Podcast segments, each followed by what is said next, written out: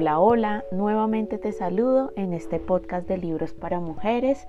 Si no has escuchado ninguno de mis podcasts, te recomiendo que los escuches, son muy bonitos y hechos con todo el amor del mundo para ti. Si resuenas con toda esta información es porque, como lo dice uno de los libros que leí, cuando el estudiante está listo, el maestro aparece.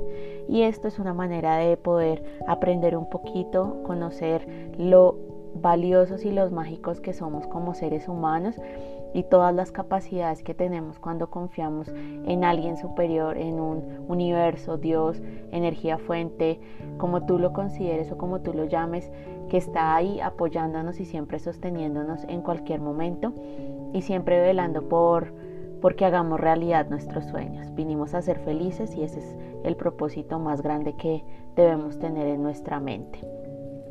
El día de hoy te traigo un libro que ha sido complejo. Eh, hacer este podcast sin mentirte lo he hecho por ahí unas 5 o 6 veces porque mm, primero es un libro muy, muy, muy denso. Segundo porque siento que cada vez que voy avanzando me faltan cosas y sé que no debería ser así porque la mejor manera de hacerlo es la manera en la que lo estoy haciendo, pero igual solemos ser perfeccionistas y me considero una de ellas, entonces me ha sido un poquito complejo poder finalizar este podcast, espero que esta grabación sea ya la final en donde te pueda mostrar todo, todo, todo acerca de este libro y te eh, convenza tanto que vayas a la primera librería online o como sea y lo compres porque en serio vale muchísimo la pena. Hoy vamos a estar hablando de Conversaciones con Dios volumen 2, escrito por Neil Wash em, en el 2013 más o menos. Este libro es la consecución de Conversaciones con Dios 1, del cual también encuentras un podcast, pero este es muchísimo más denso porque empieza a hablarnos de el colectivo, la sexualidad, em, cómo podemos crear la realidad que queremos, se enfoca un poquito más, qué es el tiempo, muchas cosas valiosas e importantísimas que no, no podía dejar por fuera. Y por eso tomé la decisión de hacer dos podcasts de este libro, porque con uno no alcanzaba a darte información de todo lo que nos muestra el universo, Dios, divinidad en este libro. Hoy vamos a estar hablando de los capítulos del 1 al 8 y vamos a enfocarnos en cuatro temas principales. El primero es el tema de la creación, cómo creamos nosotros nuestra realidad. Luego estaremos tocando un poquito el tema del tiempo. Eh, luego tocaremos un poquito acerca de nuestro propósito y todo lo tema de si existen casualidades y por último estaremos hablando de, creo que el más importante de estos ocho capítulos, que es la sexualidad. Eh, si estás escuchando este podcast, no ha sido casualidad, hago la aclaración, es porque la información llegó a ti porque la necesitas, llegó en un momento en el que ya em, todo se está alineando en un plan divino para que tú abras los ojos y te des cuenta de todo lo valioso que somos como seres humanos y de toda la información que, de la que podemos hacer uso para crecer. Sé que no es fácil recibir todo este tipo de información de una sola vez, hasta a mí me cuesta, a veces soy humana y es inevitable no pensar positivo, no alinearme con mis pensamientos, eh, no dejar la mente volando en el aire solita y que haga eh, locuras en mis pensamientos y no se alinee con mi corazón, que creo que es una de mis debilidades que cada día voy fortaleciéndola, pero mm, sé que va a ser muy útil para ti toda esta información y sé que de alguna u otra manera hago estos podcasts por porque siento que es un llamado, es un llamado al cambio, es un llamado a ayudar a otras personas, a compartir un poquito de mi paz y de mi armonía, aunque lo que te digo, soy humana y tengo mis días, pero mm, básicamente es eso lo que quiero. Quiero poder ayudarte y poder estar ahí. Recuerda que no estás sola, que todos tenemos alguien en nuestra vida y ese alguien puedo ser yo por medio de estos podcasts ayudándote, compartiendo contigo y dándote un poquito de lo que em, los libros me dejan a mí, que como sabes es mi gran pasión. Bueno, ya sin más carreta, eh, entremos entonces a hablar de este libro tan, tan, tan bonito y tan espectacular que en serio lo he leído infinidad de veces y todavía me sorprende. Bueno, la primera pregunta que eh, Neil le hace al universo, para mí es universo, para ti puede ser divinidad, Dios o como lo quieras llamar, me voy a referir a él en universo para no repetir eh, todos los nombres que nosotros le decimos a, al universo. La primera pregunta es, ¿por qué me toma tanto tiempo crear la realidad que elijo? En ocasiones nosotros queremos muchas cosas, ¿cierto? Pero no las vemos materializadas en nuestra vida. Nos cuesta un poquito alinearnos nuestros pensamientos, nuestra mente y todo lo que nosotros queremos.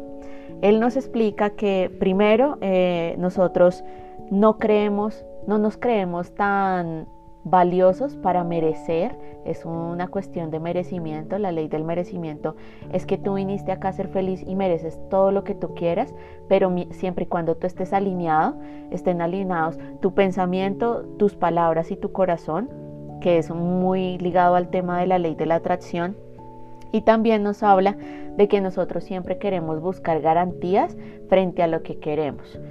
Y eso va también muy ligado al tema de las expectativas. Siempre esperamos más de lo que deberíamos y tenemos que soltar esa resistencia a la expectativa, soltar un poquito el control. Siempre lo que nos llega a nuestras vidas es para enseñarnos, su propósito siempre va a ser de crecimiento, pero no podemos vivir a la expectativa de, qué es lo que va a pasar y cómo va a pasar porque ahí limitamos a la fuerza del universo, limitamos a la frecuencia que quiere darnos toda esa maravilla de realidad que queremos ver manifestada.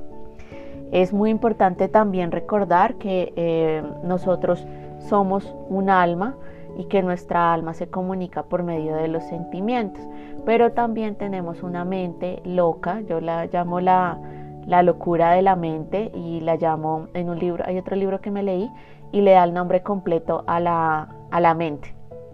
Y le dice como, me encanta cuando Lu piensa por sí mismo, pero cuando Luisa Fernanda entra a exigirte cosas, se vuelve una locura. Entonces la mente siempre es, habla por su experiencia y no habla por ningún otro tipo de situaciones porque no las conoce y prefiere estar en su zona de confort. Él nos dice que em, nosotros siempre tenemos que escuchar a nuestros sentimientos, escuchar a nuestro corazón, que en realidad es el alma el que está hablando. Y nos recuerda que el alma es la que crea y la mente es la que reacciona. Si tú te das cuenta y escribes en cualquier hojita, creación y reacción utilizan las mismas palabras. Pero resulta que cuando nosotros tenemos una idea en nuestra cabeza, la mente reacciona, reacciona bajo esas experiencias que ya tiene y el alma lo que quiere hacer es crear cosas nuevas.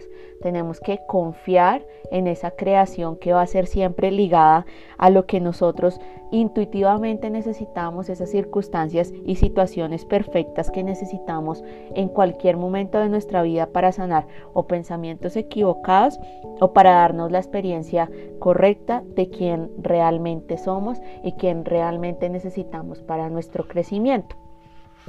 También nos habla de que en los grandes momentos que necesitamos tomar decisiones, es muy importante salir de tu mente y escuchar un poquito a tu corazón. Porque nosotros, en serio, a mí me pasa todo el tiempo, mi mente eh, supone todas situaciones, eh, hace un drama, hace una película con reparto, con guion, con de todo, y no dejo que mi corazón me guíe en tomar las decisiones más adecuadas. Siempre el alma nos va a hablar por sentimientos y escuchar los sentimientos es muy importante. Honrarlos es súper importante para todo esto. Cuando tú escuchas tu alma, sabrás qué es lo mejor para ti, porque lo mejor para ti es lo verdadero para ti. Listo. Eh, bueno, también nos habla de, eh, por ejemplo, y es muy, muy normal que nosotros en ocasiones tenemos sentimientos negativos. Y esos sentimientos negativos eh, lo que nos dice es que no podemos dejarlos de sentir porque ustedes saben que estamos en una dualidad, siempre va a haber amor, odio, como es arriba, es abajo. Y esa dualidad nos va a permitir, primero, identificar para qué lado queremos vibrar nosotros, si queremos vibrar por el lado del amor o vibrar por el lado del odio. Y también eh, esos sentimientos negativos o esas sensaciones negativas, emociones negativas que tenemos, por ejemplo, frente a una persona y queremos decirle lo que pensamos de él, de ella o de él, nos dice el universo que debemos siempre hacer las cosas con amor. Todas las decisiones que tomamos, todo lo que nosotros decimos, si está alineado con el amor, nunca va a afectar tu relación con las otras personas. Y por ejemplo, también nos habla de, eh, bueno, ¿y qué pasa cuando tengo unas experiencias en las que no puedo actuar en el amor, sino que en serio me siento agobiada, no me siento bien? ¿Qué debo hacer?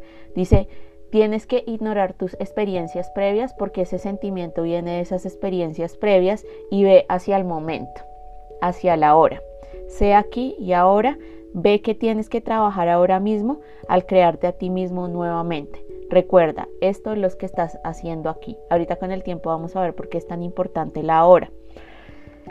Eso también pues nos lo explica y nos dice que em, siempre tenemos que estar alineados entonces con el ahora, con nuestros sentimientos, con nuestro corazón. Debemos crear y no reaccionar con nuestra mente. El corazón es esa pequeña voz también eh, que está dentro de nosotros y que sabe qué dirección debe tomar, qué camino debe seguir, qué respuesta debe dar, qué acción debe implementar, qué palabra debe decir, qué realidad debe crear. Y si verdaderamente tú buscas esa comunión y esa unión contigo y con el universo, debes escuchar Debes confiar en que todo lo que se está dando es parte de un plan divino que te va a ayudar a tu crecimiento tanto espiritual como, como tu evolución de conciencia. Eso es lo más valioso. Entonces, em, como conclusión de este primer tema que estamos hablando, la mente siempre es un proceso continuo de, creación. Em, nosotros siempre evocamos los pensamientos, lo que sentimos y lo que decimos, por eso es tan importante la alineación. La vida puede ser un proceso de creación o de reacción, el alma crea y la mente reacciona. Y eh, para volver a tus sentimientos, sal de tu mente y recobra tus sentidos. Vamos con nuestro segundo tema y es el tiempo. Esta parte es un poquito compleja y es muy difícil explicarlo por medio de palabras, entonces para lograr que ustedes entiendan qué es el tiempo y cómo es que el tiempo eh, es tan importante en nuestra vida, quiero leerles una partecita chiquitica del libro y es lo siguiente. El tiempo no es un continuum, es un elemento de la relatividad que existe verticalmente y no horizontalmente. No lo pienses como algo de izquierda a derecha, la tan famosa línea del tiempo que va desde el nacimiento hasta la muerte de cada individuo, desde cierto punto finito hasta cierto punto finito para el universo. El tiempo, entre comillas, es algo que va de arriba a abajo, entre comillas. Imagínalo como un uso, representando el eterno momento de la hora. Ahora imagina hojas de papel en ese uso, una encima de la otra. Estos son los elementos del tiempo. Cada elemento está separado y es distinto, pero existe simultáneamente con el otro. Todo el papel está en el uso al mismo tiempo, todo lo que alguna vez habrá y todo lo que, lo que hubo. Solo existe un momento, este momento, el eterno momento de la hora. Les recomiendo para poder entender un poquito más esta parte del tiempo que se vea la película Interestelar. Más claro y más explicado no lo hay y muy gráfico en realidad. Lo que él nos dice es que nosotros vivimos en un constante ahora. Ahora yo estoy haciendo este podcast, pero cuando tú lo escuches también estarás en tu ahora. Estamos en un constante ahora. Y como decían las abuelitas, es muy importante que tú no dejes lo que para mañana lo que puedes hacer hoy, porque no sabemos si mañana hay un mañana. Y en nuestras vidas casi siempre queremos ser mejores personas después, porque me consume el día a día, me consumen las redes sociales, me consume el celular, me consume mi trabajo, pero acá es muy importante y esto tiene que ver mucho con el tema de mindfulness, intentar volver al presente las veces que tú puedas en el día. Para mí una maravillosa actividad o mecanismo que utilizo para volver al presente es primero estos podcasts, segundo yo soy fan del aguacate lo amo con todo mi corazón. El aguacate con cualquier cosa es increíble. Y mi manera de sentir la sensación del aguacate me devuelve a la hora y me devuelve al presente. Te recomiendo que con el alimento que tú más quieras o que más te guste, en el momento en el que te lo estés comiendo, sé consciente de que te lo estás comiendo y disfruta las sensaciones que genera eh, este alimento en ese momento. También es muy importante meditar. Para mí la meditación me cambió la vida y la respiración me permite estar presente en este momento y poder escuchar a mi corazón. Bueno, vamos con nuestra tercera pregunta y es em, el tema de nuestro propósito y cómo nosotros venimos a este plano terrenal a cumplir con unos propósitos. Mejor mencionado no puede estar, el libro nos habla y nos dice relee el volumen 1 porque ya te lo expliqué, pero acá vuelvo y lo menciona, ya les explico por qué. La vida no es una escuela y tu propósito aquí no es aprender, sino recordar. Y en tu otro punto, la vida suele terminar demasiado pronto por muchas cosas, un huracán, un terremoto. ¿Por qué empieza a hablar de esto en conversaciones con Dios? Resulta que eh, una de las cuestiones que Neil tiene es referente a esas personas que en su vida hicieron mucho daño y es el caso por ejemplo de Hitler y él e, empieza a decir como, oiga, pero el propósito de Hitler fue en serio hacer tanto daño, o por qué lo hizo, o por qué existen los desastres naturales, por qué existen los terremotos, por qué existen esas situaciones y por qué la vida de personas se va tan rápido que no entendemos qué es lo que pasa. Esto tenemos que verlo desde una perspectiva un poquito más global. Yo sé que es un poquito complejo y me pasa, me estoy leyendo el libro tibetano de la vida y la muerte y créanme que me ha tocado hacer infinidad de pausas para entender un poquito por qué la muerte y cuál es su función y por qué nos da tanto miedo. Soy humana y también me da, me da como, no sé, es como respeto, pero más adelante vamos a hablar de esto porque también estoy en un aprendizaje constante y estoy recordando la importancia de, esto. Pero bueno, volvámonos a ubicar nuevamente en este tema y es que eh, siempre va a haber una voluntad y un plan divino de la, del universo. Si ustedes ya escucharon mi podcast de eh, El plan de tu alma, van a entender un poquito más este tema pero eh, el propósito y lo que nos dice eh, Dios es que el propósito de la vida no es complacer al universo ni complacer a, ese ser superior, sino el propósito de la vida es conocer y recrear quién eres. En el caso de Hitler, para no irme muy lejos, él lo que quería era Primero, que nosotros reconociéramos la humanidad, reconociéramos un poquito de la empatía y de la compasión, cosa que se había perdido. Y lo que él hizo fue mover masas. Vamos a estar hablando un poquito del colectivo. Y resulta que, como les he explicado en varios libros que, hemos, que he leído, el colectivo es muy fuerte y cuando muchas personas vibran en la misma frecuencia, eso genera una manifestación masiva. Y ese fue el caso el centro fue Alemania, donde todos estaban vibrando, las masas estaban vibrando por el miedo y ese miedo hizo que los planes de Hitler se hicieran realidad.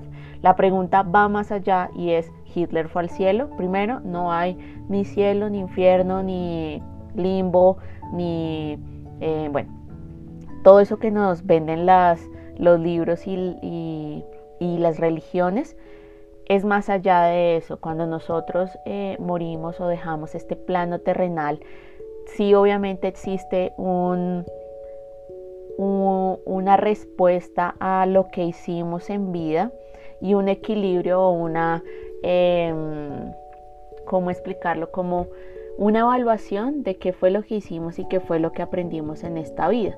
Pero el Dios castigador, el Dios que te va a juzgar, el Dios que te va a decir no hagas esto, no hagas lo otro, está muy lejos de lo que nos hablan estos libros y de lo que yo he aprendido en los libros que he leído y de lo que yo he sentido cuando he tenido mis momentos.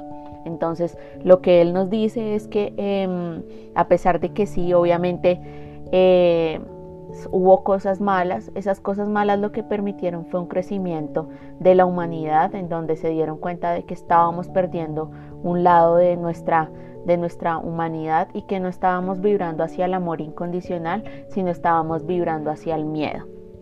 También nos habla, por ejemplo, el caso de Adán y Eva, que Eva siempre va a ser la mala del paseo porque fue la que, la que cogió la manzana y le ofreció y todo el cuento, pero eh, va más allá de eso y no es desobedecer a Dios, sino es ver cuál es nuestro plan divino y cuál es nuestro propósito frente a eso, qué es lo que nos quiere enseñar y cómo es que esa persona tuvo que haber aprendido algo, tuvo que tener un crecimiento en su nivel de conciencia y haber evolucionado, ¿listo?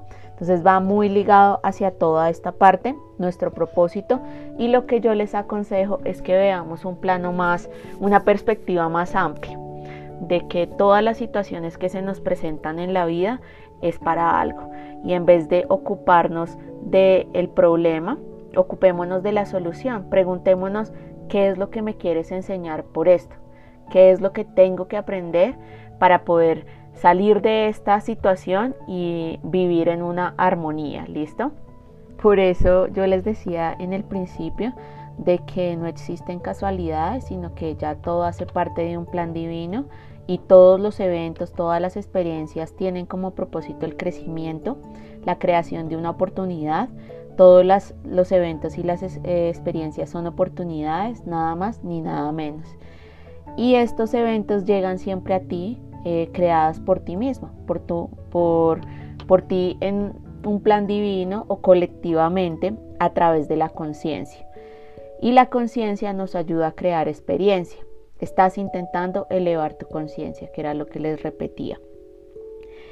También eh, nos habla, por ejemplo, cuando nos encontramos, él lo menciona muy lindo y dice, cuando hay otros jugadores en el juego universal se unen a ti de vez en cuando, ya sea como encuentros breves, como participantes periféricos, compañeros temporales, eh, interactuantes a largo plazo, familiares, seres queridos o compañeros de vida todas estas almas que tú conoces en tu camino hacen parte de mm, un plan que ha sido atraído por ti y a la vez ellas también te han atraído a sus vidas.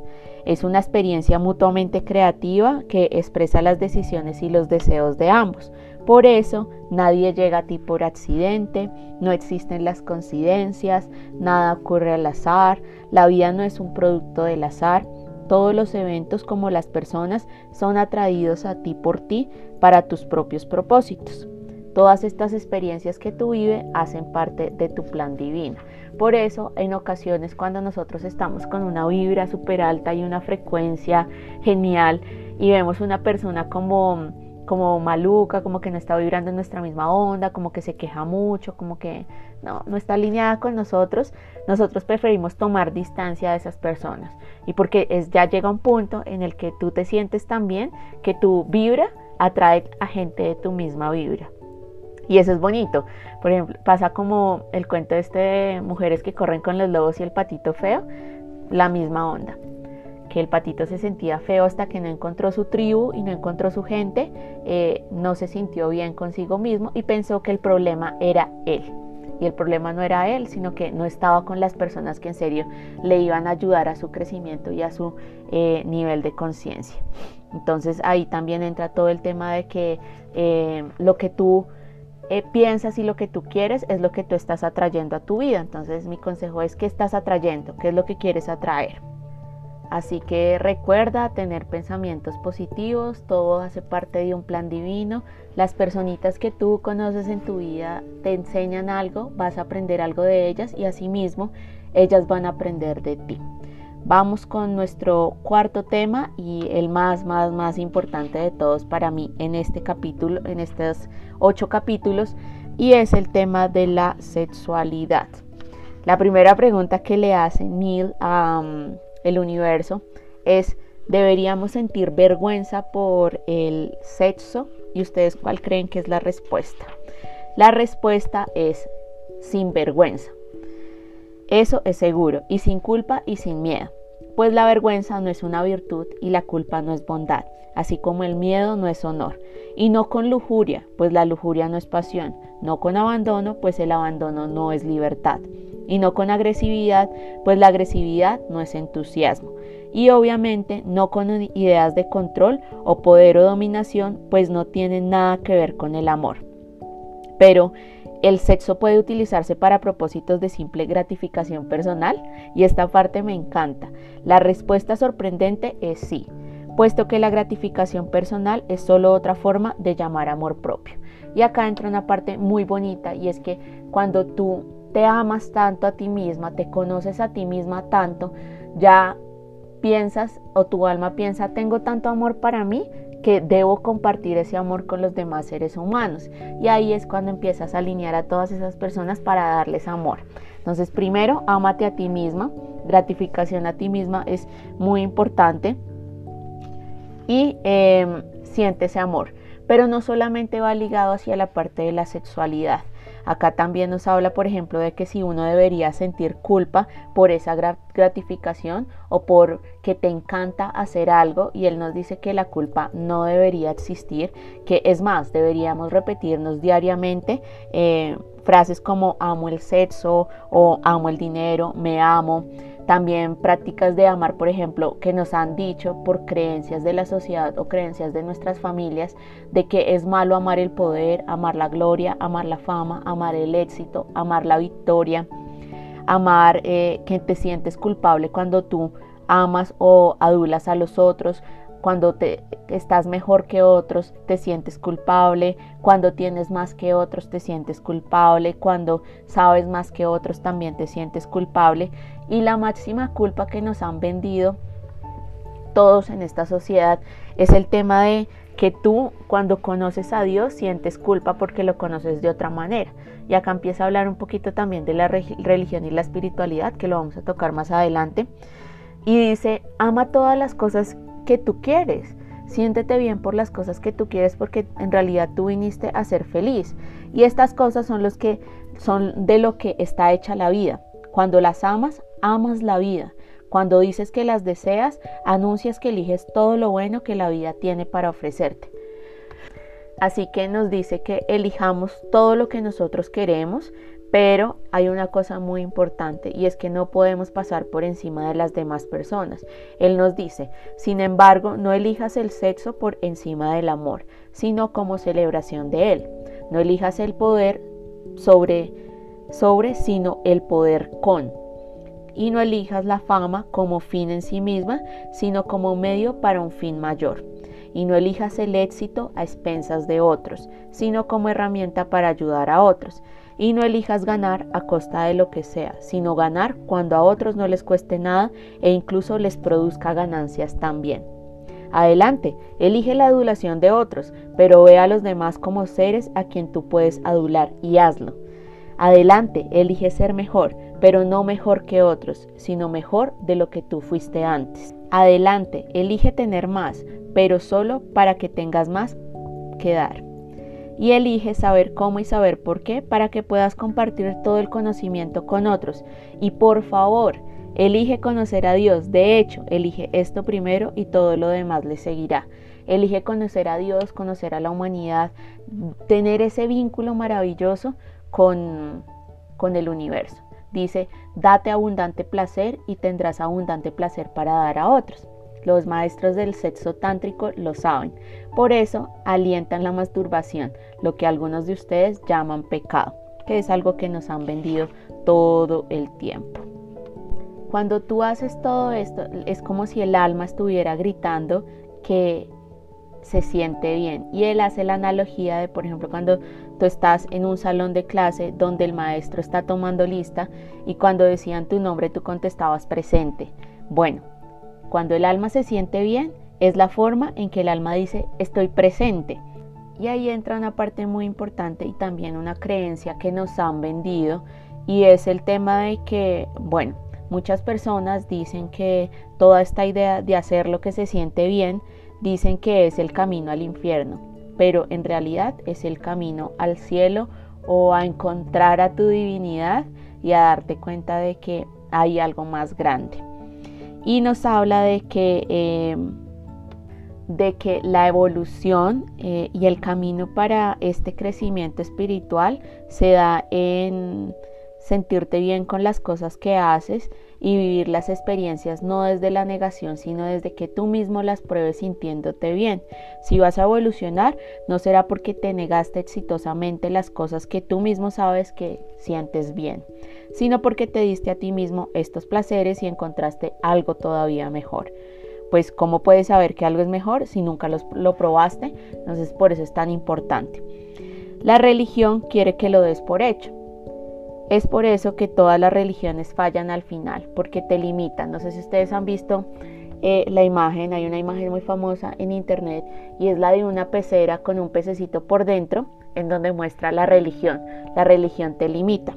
La espiritualidad es la que el pececito está en un océano. Es tan inmensa y tan grande que te permite a ti evidenciar y crecer en muchos niveles. La religión te pide que aprendas de la experiencia de otros, por eso te limita en esa en esa burbujita.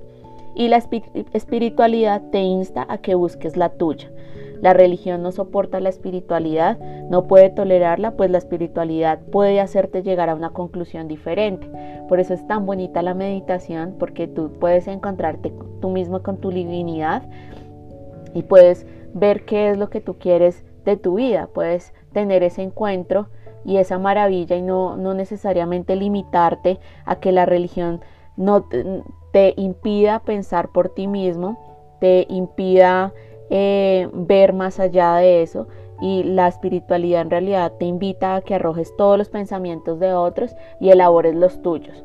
Por ejemplo, hay cosas que a mí me funcionan, que me he dado cuenta que, que, son propias mías, que me permiten a mí encontrarme y alinearme con mi divinidad que no veía antes cuando estaba ligada a una religión. No te digo que cambies de religión, ni mucho menos, pero sí que eh, escuches a tu corazón. Y como último consejo de este tema, em, nos habla de, para darte cuenta de qué tan lejos has progresado, para medir qué tan alto has evolucionado, simplemente mira a ver qué te hace sentir bien. ¿Cómo te sientes hoy? ¿Cómo amaneciste hoy?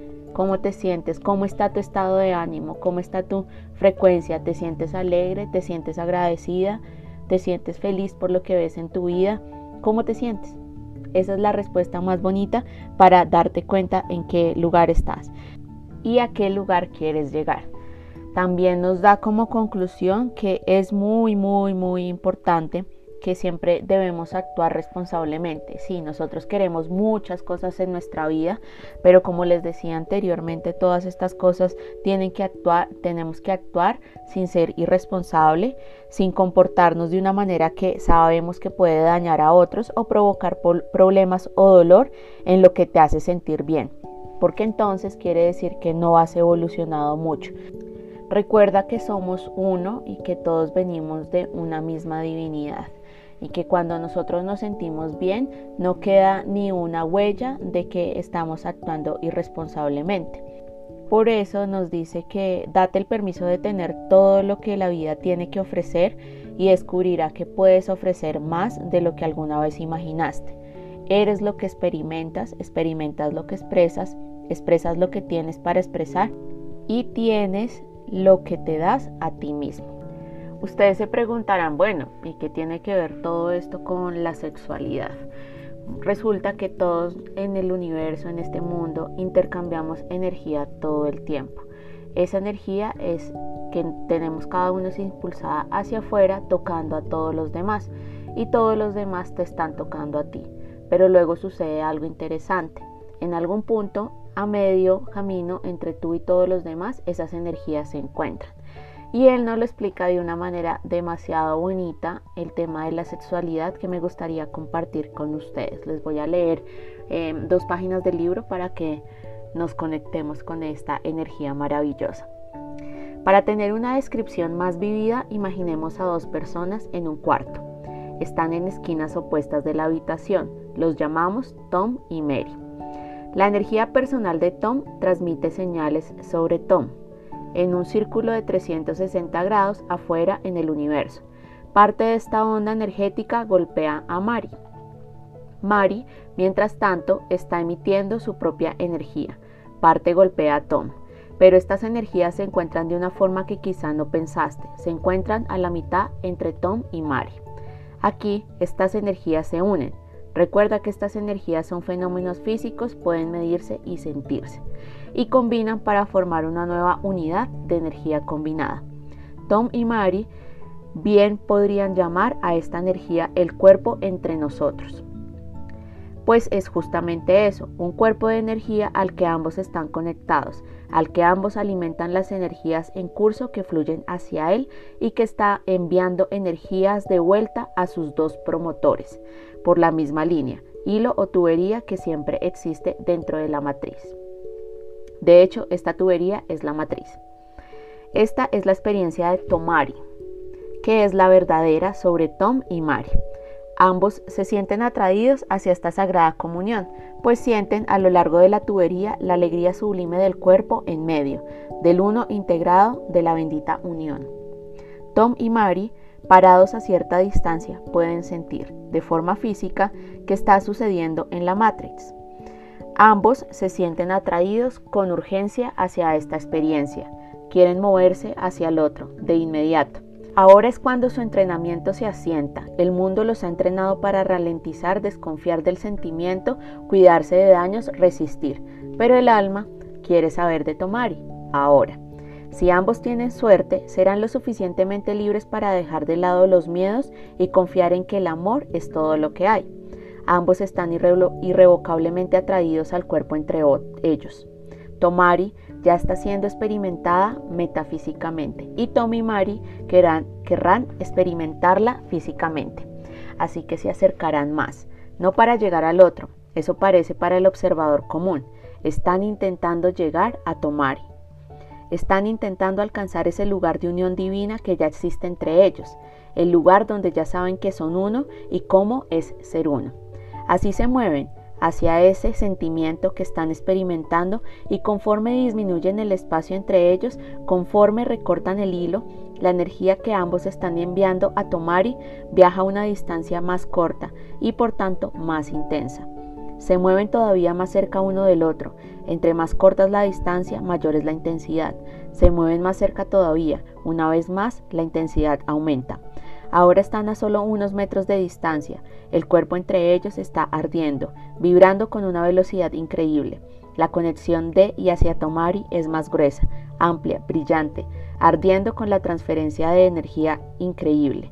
Ambos dicen que están ardiendo de deseo, y así es. Se acercan más y ahora se tocan. La sensación es casi insoportable, exquisita. Sienten al momento de tocarse toda la energía de Tomari, toda la sustancia compacta, intensamente unificada de su ser combinado. Si te abres a ti mismo hacia tu más grande sensibilidad, serás capaz de sentir esta energía sublime y sutil como un hormigueo cuando tocas. Alguna vez el hormigueo correrá a través de ti, o como calor en tu punto de contacto, calor que también puedes sentir de repente a través de tu cuerpo, pero concentrado profundamente dentro de tu chakra más bajo o tu centro de energía. Arderá, ahí con especial intensidad y entonces se dirá que Tom y Mary tienen los calores del uno y otro. Ahora se abrazan y cierran todavía más la brecha, con Tom, Mary y Tomari, llenando casi el mismo espacio.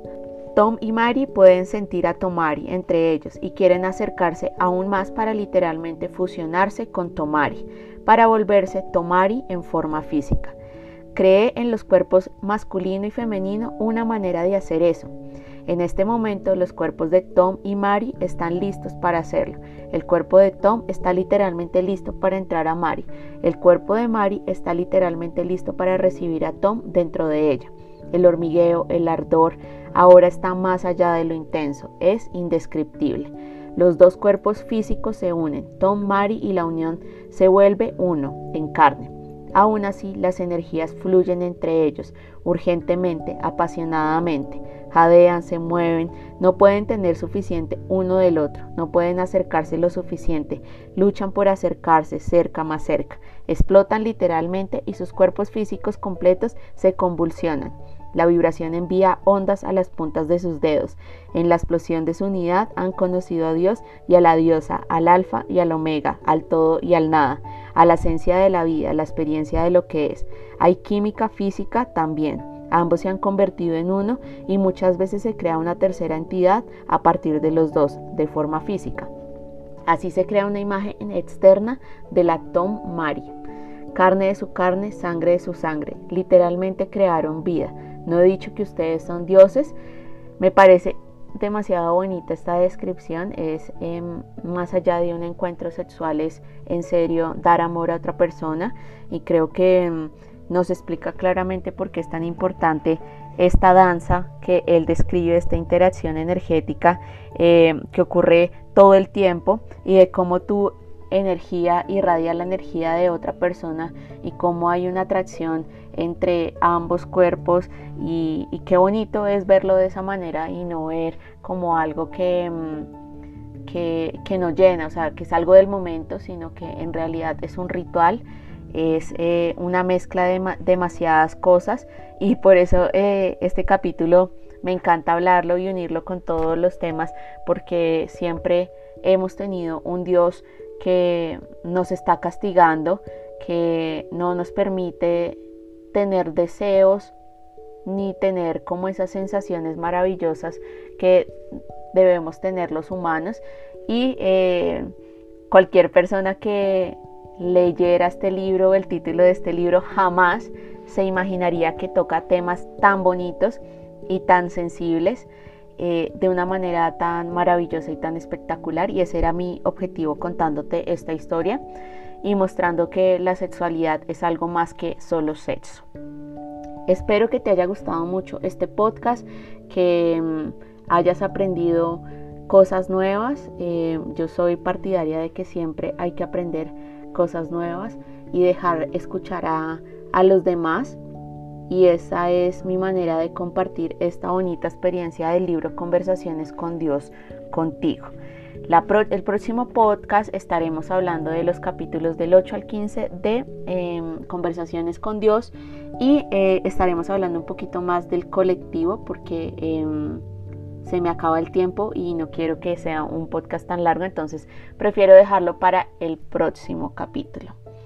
Te mando muchos, muchos, muchos besos, muchos abrazos. Te mando toda mi energía positiva porque ya nos dimos cuenta que somos energía y podemos mandar energía positiva a todas las personas que influyen en nuestras vidas.